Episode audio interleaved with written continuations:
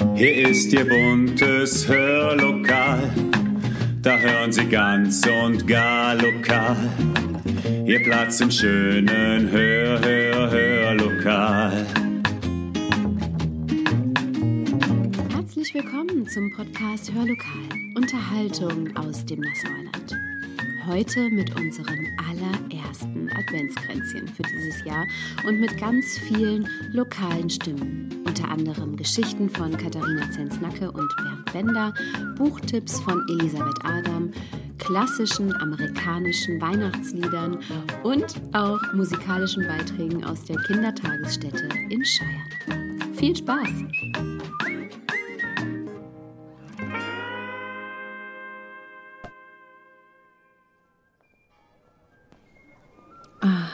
Hören Sie das, liebe Zuhörerinnen und Zuhörer? Die Kirchenglocken und eine Querflöte und das geschäftige vorweihnachtliche Treiben der Stadt. Und damit herzlich willkommen zu unserem allerersten Adventskränzchen in diesem Jahr.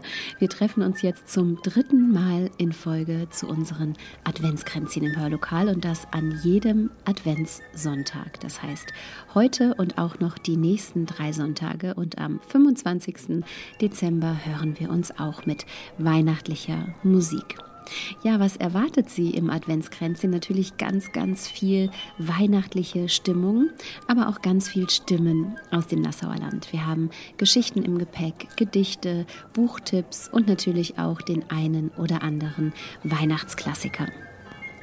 Und genau damit wollen wir auch starten, liebe Zuhörerinnen und Zuhörer, mit einem absoluten Weihnachtsklassiker aus dem Jahre 1953. Übrigens ein Weihnachtslied, was von einer Frau geschrieben wurde, was bis heute nicht oft vorgekommen ist. Der Song wurde im selben Jahr, im Jahr 1953, von Eartha Kitt zum ersten Mal gesungen und wurde in den vergangenen Jahren sehr, sehr oft gecovert, unter anderem auch von Kylie Minogue und Madonna.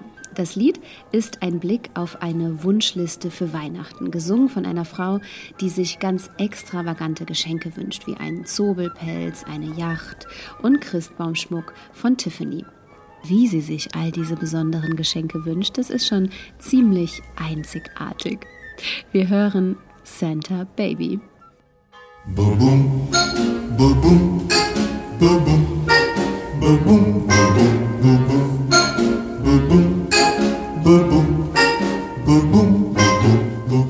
Santa baby, just slip a sable under the tree for me. Been an awful good girl, Santa baby, so hurry down the chimney tonight.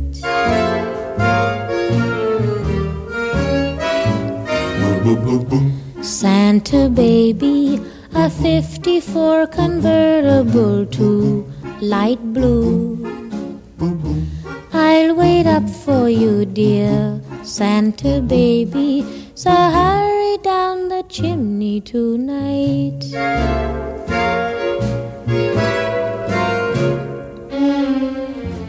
Think of all the fun I've missed think of all the fellas that I haven't kissed.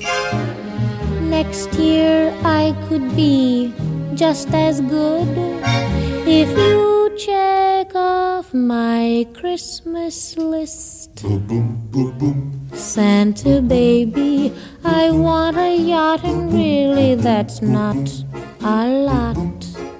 Been an angel all year Santa baby, so hurry down the chimney tonight.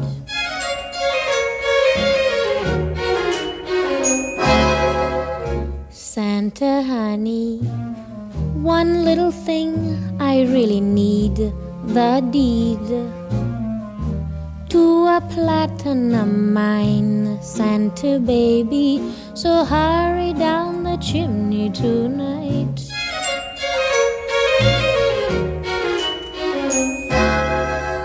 Santa cutie and fill my stocking with a duplex and checks.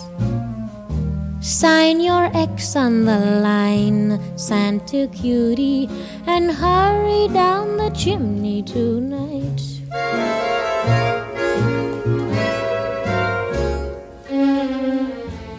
Come and trim my Christmas tree with some decorations bought at Tiffany.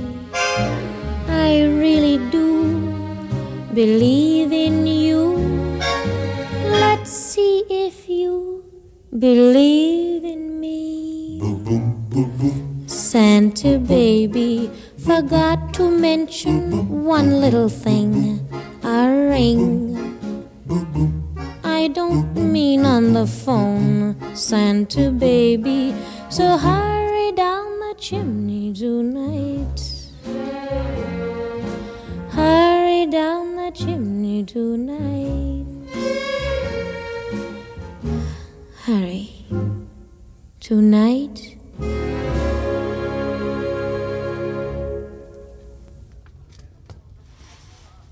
Was für ein schöner Einstand in dieses erste Adventskränzchen, oder?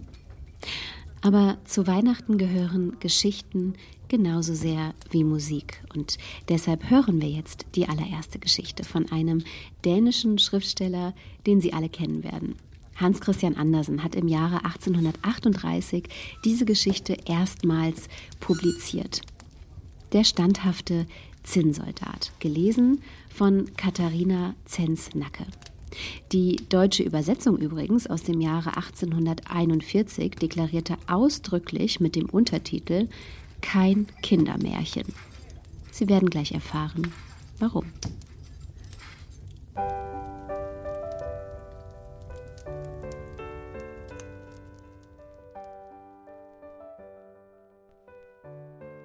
Der standhafte Zinnsoldat. Es waren einmal 25 Zinnsoldaten, die waren alle Brüder, denn sie waren aus einem alten zinnernen Löffel gemacht worden. Das Gewehr hielten sie im Arm und das Gesicht geradeaus. Rot und blau, überaus herrlich war die Uniform. Das allererste, was sie in dieser Welt hörten, als der Deckel von der Schachtel genommen wurde, in der sie lagen, war das Wort Zinnsoldaten. Das rief ein kleiner Knabe und klatschte in die Hände. Er hatte sie erhalten, denn es war sein Geburtstag, und er stellte sie nun auf dem Tische auf. Der eine Soldat glich dem anderen leibhaft. Nur ein einziger war etwas anders. Er hatte nur ein Bein, denn er war zuletzt gegossen worden, und da war nicht mehr Zinn genug da. Doch stand er ebenso fest auf seinem einen Bein wie die anderen auf ihren zweien, und gerade er war es, der sich bemerkbar machte. Auf dem Tisch auf dem sie aufgestellt wurden, stand vieles andere Spielzeug. Aber das, was am meisten in die Augen fiel, war ein niedliches Schloss von Papier. Durch die kleinen Fenster konnte man gerade in die Seele hineinsehen. Draußen vor ihm standen kleine Bäume rings um einen kleinen Spiegel, der wie ein kleiner See aussehen sollte. Schwäne von Wachs schwammen darauf und spiegelten sich. Das war alles niedlich, aber das Niedlichste war doch ein kleines Mädchen, das mitten in der offenen Schlosstür stand. Es war auch aus Papier geschnitten, aber es hatte ein schönes Kleid und ein kleines, schmales blaues Band über den Schultern, gerade wie eine Schärpe. Mitten in diesem saß ein glänzender Stern, gerade so groß wie sein Gesicht. Das kleine Mädchen streckte seine beiden Arme aus, denn es war eine Tänzerin, und dann hob es das eine Bein so hoch empor, dass der Zinnsoldat es durchaus nicht finden konnte und glaubte, dass es gerade wie er nur ein Bein habe. Das wäre eine Frau für mich, dachte er. Aber sie ist etwas vornehm, sie wohnt in einem Schlosse. Ich habe nur eine Schachtel und da sind wir 25 drin. Das ist kein Ort für sie. Doch ich muss suchen, Bekanntschaft mit dir anzuknüpfen. Und dann legte er sich, solange er war, hinter eine Schnupftabakdose, die auf dem Tische stand. Da konnte er recht die kleine feine Dame betrachten, die fortfuhr, auf einem Bein zu stehen, ohne umzufallen. Als es Abend wurde, kamen alle die anderen Zinnsoldaten in ihre Schachtel, und die Leute im Hause gingen zu Bette. Nun fing das Spielzeug an zu spielen. Sowohl es kommt Besuch als auch Krieg führen und Ball geben. Die Zinnsoldaten rasselten in der Schachtel, denn sie wollten mit dabei sein, aber sie konnten den Deckel nicht aufheben. Der Nussknacker schoss Purzelbäume, in der Griffel belustigte sich auf der Tafel. Es war ein Lärm, dass der Kanarienvogel davon erwachte und anfing mitzusprechen, und zwar in Versen. Die beiden einzigen, die sich nicht von der Stelle bewegten, waren der Zinnsoldat und die Tänzerin. Sie hielt sich gerade auf der Zehenspitze und beide Arme ausgestreckt. Es war eben, er war ebenso standhaft auf seinem Bein, seine Augen wandte er keinen Augenblick von ihr weg.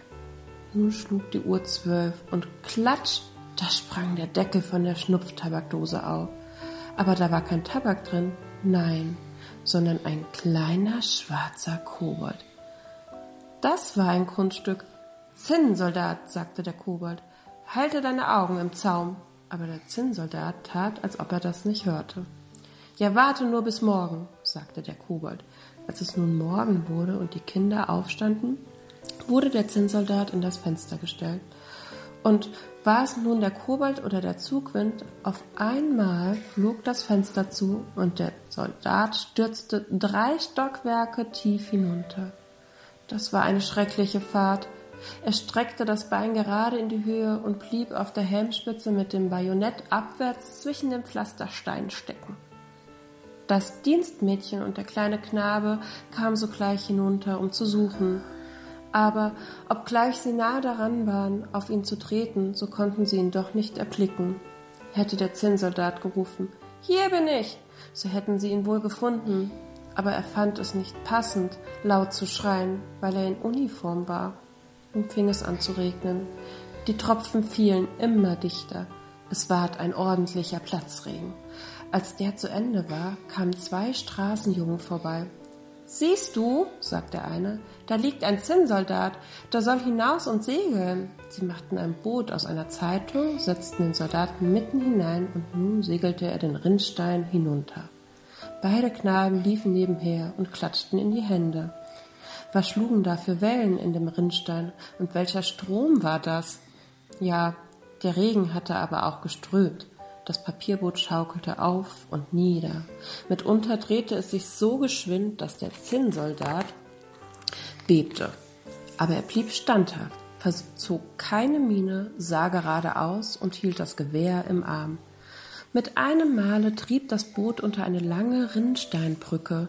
Da wurde es gerade so dunkel, als wäre er in seiner Schachtel. Wohin mag ich nun kommen? dachte er. Ja, ja, das ist des Kobolds Schuld. Ach, säße doch das kleine Mädchen hier im Boote, da könnte es meinetwegen noch einmal so dunkel sein. Da kam plötzlich eine große Wasserratte, die unter der Rinnsteinbrücke wohnte. Hast du einen Pass? fragte die Ratte. Her mit dem Passe. Aber der Zinnsoldat schwieg still und hielt das Gewehr noch fester. Das Boot fuhr davon, die Ratte hinterher. Puh, wie fletschte sie die Zähne und rief den Holzspänen und dem Stroh zu. Halt auf, halt auf, er hat kein Zoll bezahlt. Er hat den Pass nicht gezeigt. Aber die Strömung wurde stärker und stärker. Der Zinnsoldat konnte schon da, wo das Bett, Brett aufhörte, den hellen Tag erblicken, aber er hörte auch einen brausenden Ton, der wohl einen tapferen Mann erschrecken konnte. Denkt nur, der Rinnstein stürzte, wo die Brücke endete, gerade hinaus in einen großen Kanal.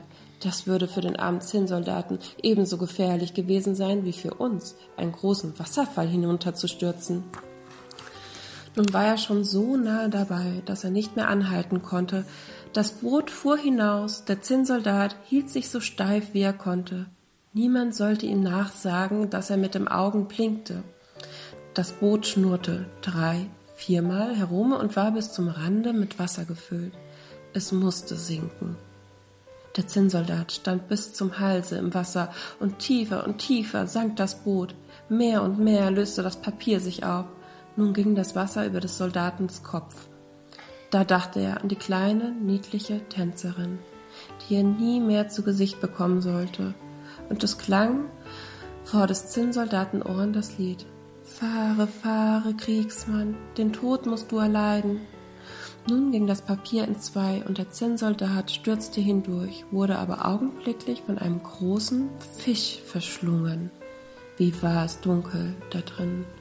Da war es noch schlimmer als unter der Rinnsteinbrücke und dann war es so sehr eng. Aber der Zinnsoldat war standhaft und lag, solange er war, mit dem Gewehr im Arm. Der Fisch fuhr herumher. Er machte die allerschrecklichsten Bewegungen. Endlich wurde er ganz still. Es fuhr wie ein Blitzstrahl durch ihn hindurch. Das Licht schien ganz klar und jemand rief laut: Der Zinnsoldat! Der Fisch war gefangen worden auf dem Markt, gebracht, verkauft und in die Küche hinaufgekommen, wo die Köchin ihn mit einem großen Messer aufschnitt. Sie nahm mit zwei Fingern den Soldaten mitten um den Leib und trug ihn in die Stube hinein, wo alle den merkwürdigen Mann sehen wollten, der im Magen eines Fisches herumgereist war. Aber der Zinnsoldat war gar nicht stolz. Sie stellten ihn auf den Tisch und da, wie sonderbar, kann es doch in der Welt zugehen. Der Zinnsoldat war in derselben Stube, in der er früher gewesen war. Er sah dieselben Kinder und das gleiche Spielzeug, stand auf dem Tische das herrliche Schloss mit der niedlichen kleinen Tänzerin. Die hielt sich noch auf dem einen Bein und hatte das andere hoch in der Luft. Sie war auch standhaft. Das rührte den Zinnsoldaten. Er war nahe daran, Zinn zu weinen, aber es schickte sich nicht. Er sah sie an, aber sie sagten gar nichts. Da nahm der eine kleine Knaben den Soldaten und warf ihn gerade in den Ofen, obwohl es gar keinen Grund dafür hatte. Es war sicher der Kobold in der Dose, der schuld daran war. Der Zinnsoldat stand ganz beleuchtet da und fühlte seine Hitze, die erschrecklich war. Aber ob sie von dem wirklichen Feuer oder von der Liebe herrührte, das wusste er nicht. Die Farben waren ganz von ihm abgegangen. Ob das auf der Reise geschehen oder ob der Kummer daran schuld war, konnte niemand sagen. Er sah das kleine Mädchen an, sie blickte ihn an und er fühlte, dass er schmolz. Aber noch stand er standhaft mit dem Gewehre im Arm. Da ging eine Tür auf, der Wind griff die Tänzerin und sie flog einem Luftwesen gleich gerade in den Ofen zum Zinnsoldaten loderte in Flammen auf und war verschwunden. Da schmolz der Zinnsoldat zu einem Klumpen, und als das Mädchen am folgenden Tage die Asche herausnahm, fand sie ihn als ein kleines Zinnherz. Von der Tänzerin hingegen war nur der Stern noch da, und der war kohlschwarz gebrannt.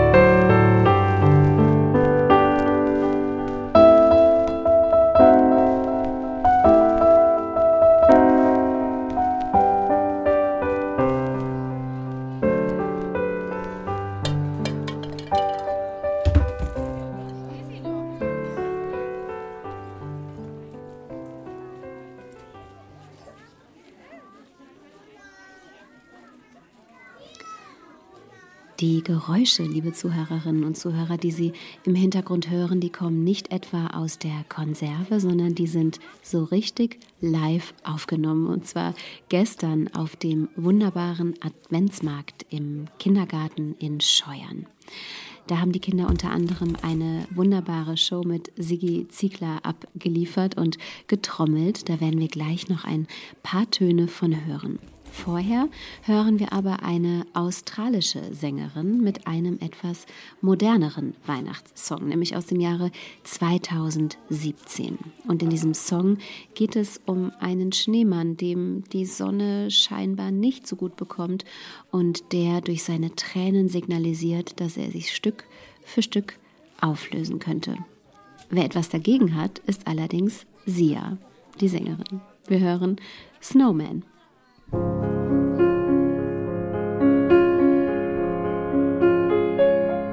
Don't cry, snowman, not in front of me. Who'll get your tears if you can't catch me, darling? If you can't catch me, darling.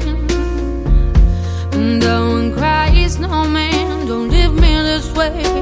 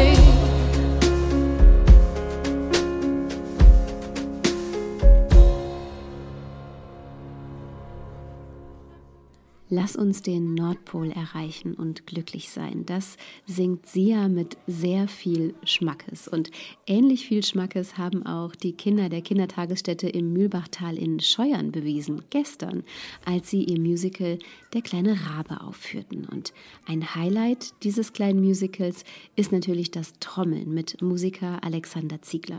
Und wie sich dieses Trommeln angehört hat, das hören Sie jetzt. Eins, zwei, drei, vier. Ah, ah. Ich schrei, weil ich nichts hab. Kein Wurm, kein Stern,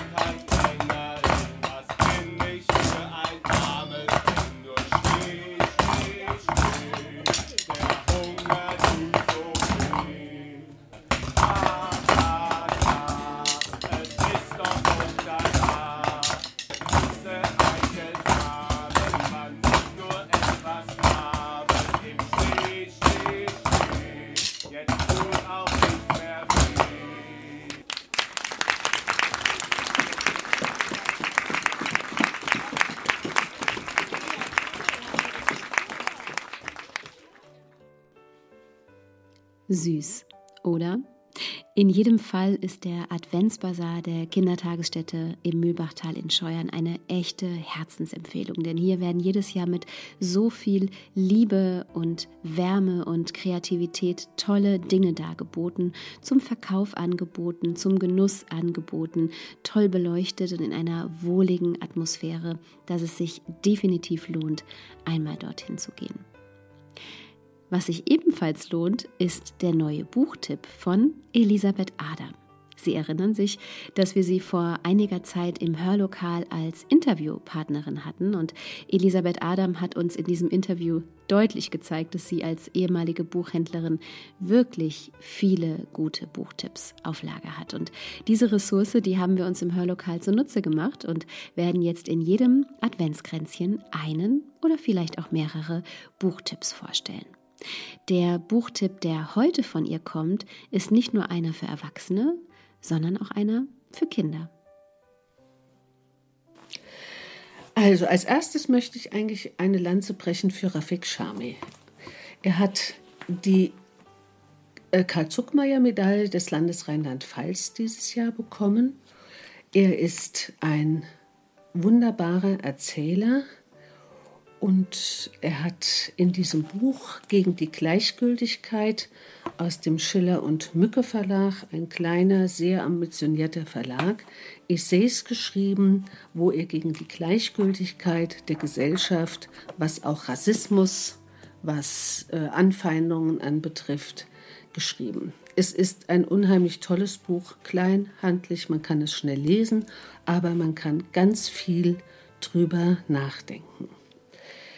Äh, Er ist in Syrien, in Damaskus geboren und musste mit seiner Familie äh, oder einem Teil der Familie das Land verlassen und lebt nun seit langem schon in Deutschland. Er schreibt wunderbare Geschichten in der Tradition der persischen Märchenerzähler. Und eines davon ist schon 1990 erschienen. Das ist ein modernes Märchen, Der Wunderkasten, mit herrlichen Bildern von Peter Knorr.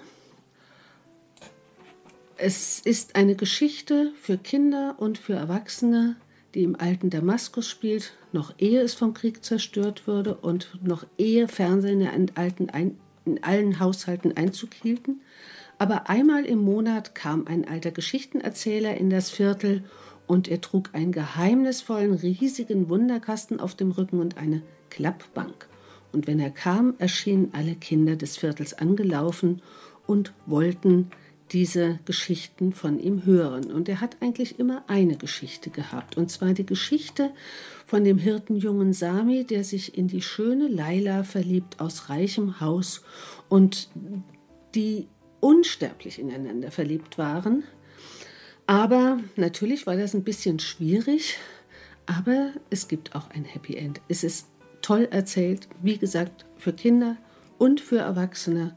Und ähm, es hat ein ganz besonderes Ende dann auch ähm, und eine besondere Entwicklung. Er hat auch tolle Bücher für Erwachsene geschrieben, unter anderem Die dunkle Seite der Liebe. Das ist ein ganz großer Roman äh, über Damaskus. Ähm, auch eine Geschichte über Liebe, über Verfolgung, über Mord, über die politische Situation im Orient und ausgesprochen lesenswert.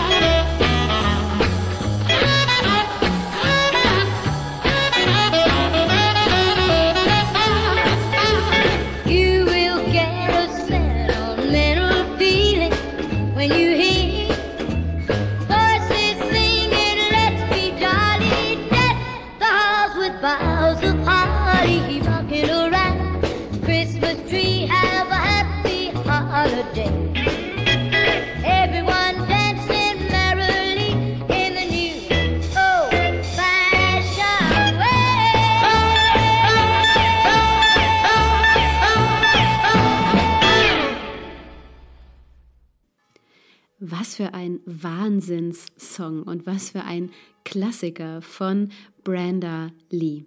Und wissen Sie, wie alt die Sängerin damals war, als sie diesen Klassiker in den 50er Jahren zum ersten Mal spielte? Zwölf. Das ist wirklich verrückt. Als nächsten Programmpunkt darf ich Ihnen wieder eine Geschichte ankündigen. Eine Geschichte von Brummeisen und Pfeffernüssen. Und worum es genau geht, das erzählt Ihnen jetzt Bernd Bender. Von der Königin, die keine Pfeffernüsse backen, und dem König, der nicht das Brummeisen spielen konnte. Der König von Makonien, der sich schon seit einiger Zeit gerade in seinen besten Jahren befand, war eben aufgestanden und saß unangezogen auf dem Stuhl neben dem Bett. Vor ihm stand sein Hausminister und hielt ihm die Strümpfe hin, von denen der eine ein großes Loch an der Ferse hatte. Aber obwohl er den Strumpf mit großer Sorgfalt so gedreht hatte, dass der König das Loch nicht merken sollte, und obschon der König sonst mehr auf hübsche Stiefel als auf ganze Strümpfe zu achten pflegte, war das Loch dem königlichen Scharfblicke diesmal doch nicht entgangen. Entsetzt nahm er dem Minister den Strumpf aus der Hand, fuhr mit dem Zeigefinger durch das Loch, so dass er bis zum Knöchel herausguckte und sagte dann seufzend, Was hilft's mir, dass ich König bin, wenn ich keine Königin habe? Was meinst du, wenn ich mir eine Frau nehme? Majestät, antwortete der Minister, das ist ein sublimer Gedanke, ein Gedanke, der gewiss auch mir, ganz unter der nicht aufgestiegen wäre, wenn ich nicht gefühlt hätte, dass ihn Eure Majestät jedenfalls heute selbst noch zu äußern geruhen würden. Schön, erwiderte der König, aber glaubst du, dass ich so leicht eine Frau finden werde, die für mich passt? Pah, sagte der Minister, zehn für eine. Vergiss nicht, dass ich große Ansprüche mache. Wenn mir eine Prinzessin gefallen soll, muss sie klug und schön sein.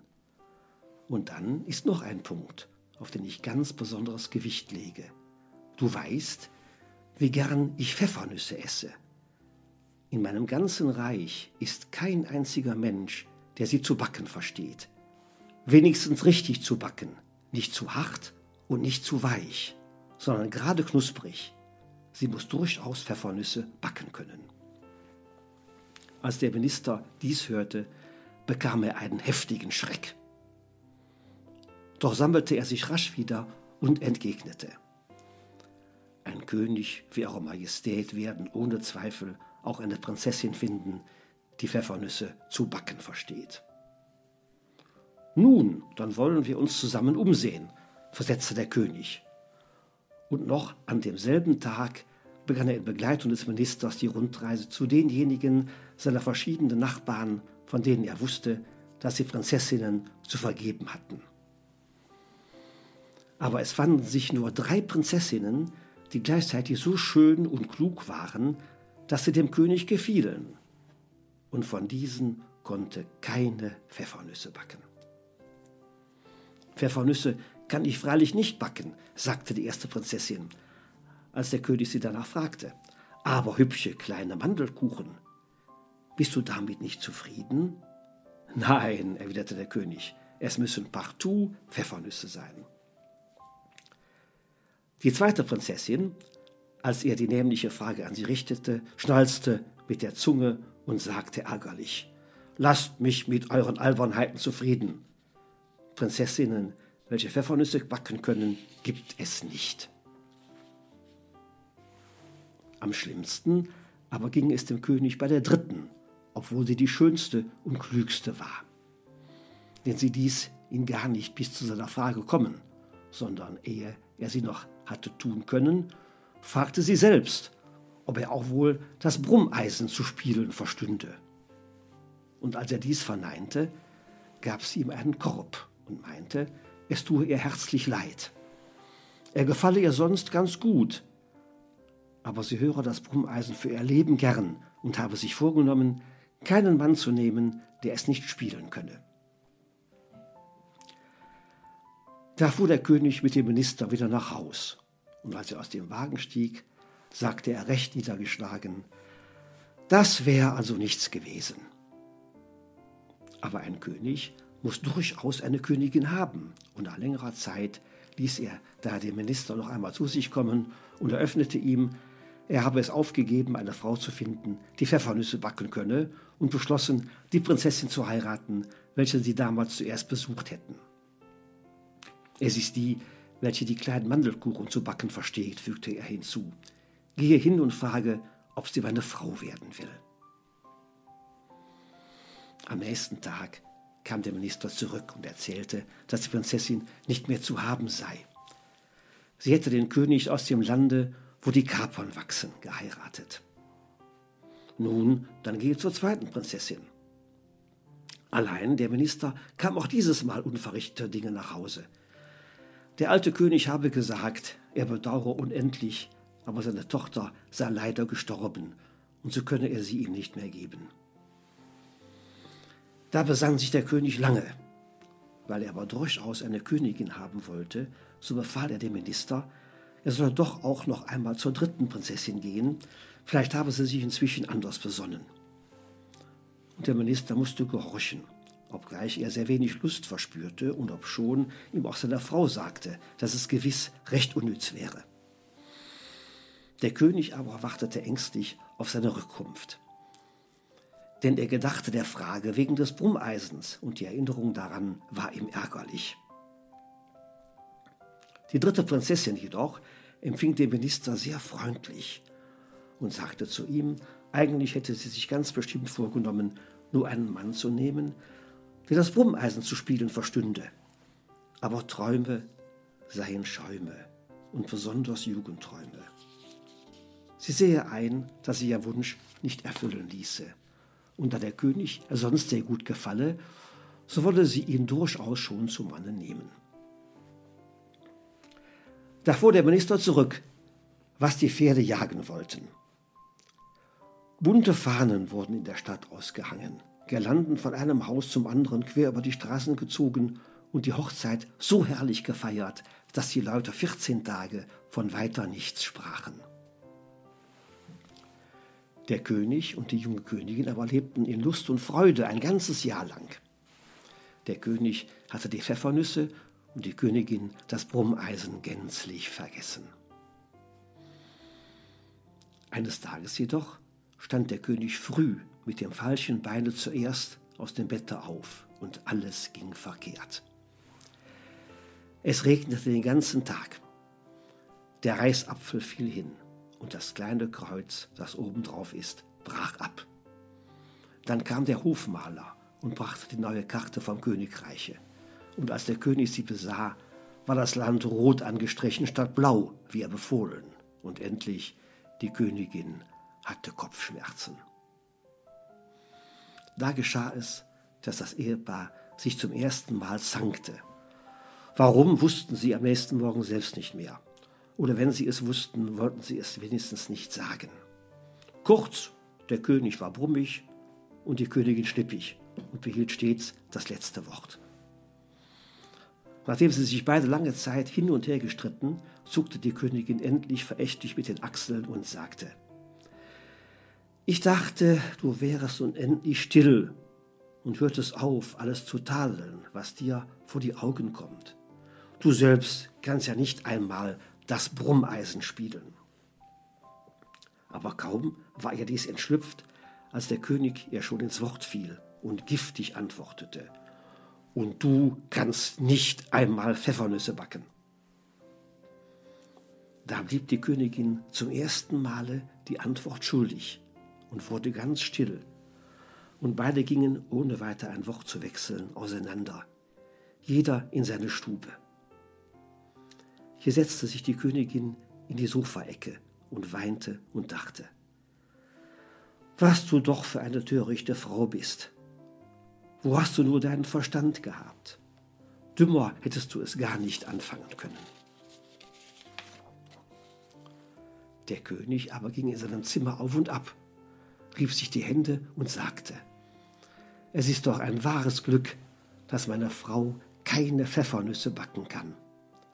Was hätte ich sonst erwidern sollen, als sie mir vorwarf, dass ich das Brummeisen nicht zu spielen verstünde? Nachdem er dies wenigstens drei oder viermal wiederholt hatte, wurde er immer vergnügter. Er fing an, seine Lieblingsmelodie zu pfeifen, besah sich dann das große Bild der Königin, welches in seinem Zimmer hing, stieg auf einen Stuhl, um mit dem Taschentuch einen Spinnfaden abzuwischen, der der Königin gerade über die Nase herabhing, und sagte endlich, Sie hat sich gewiss recht geärgert, die gute kleine Frau. Ich werde einmal sehen, was sie macht. Darauf ging er die Tür hinaus, auf den langen Gang, auf welchen alle Zimmer mündeten. Weil aber an diesem Tage alles verkehrt ging, so hatte der Kammerdiener vergessen, die Lampen anzuzünden. Daher streckte der König die Hände vor sich, um sich nicht zu stoßen, und tappte vorsichtig an der Wand hin. Plötzlich fühlte er etwas Weiches. Wer ist da? fragte er. Ich bin es, antwortete die Königin. Was suchst du, mein Schatz? Ich wollte dich um Verzeihung bitten, erwiderte die Königin, weil ich dich so gekränkt habe. Das brauchst du gar nicht, sagte der König und fiel ihr um den Hals. Ich habe mehr Schuld als du und längst alles vergessen. Aber weißt du, Zwei Worte wollen wir in unserem Königreich bei Todesstrafe verbieten lassen. Brummeisen und und Pfeffernüsse, fiel die Königin lachend ein, indem sie sich heimlich noch ein paar Tränen aus den Augen wischte. Und damit hat die Geschichte ein Ende.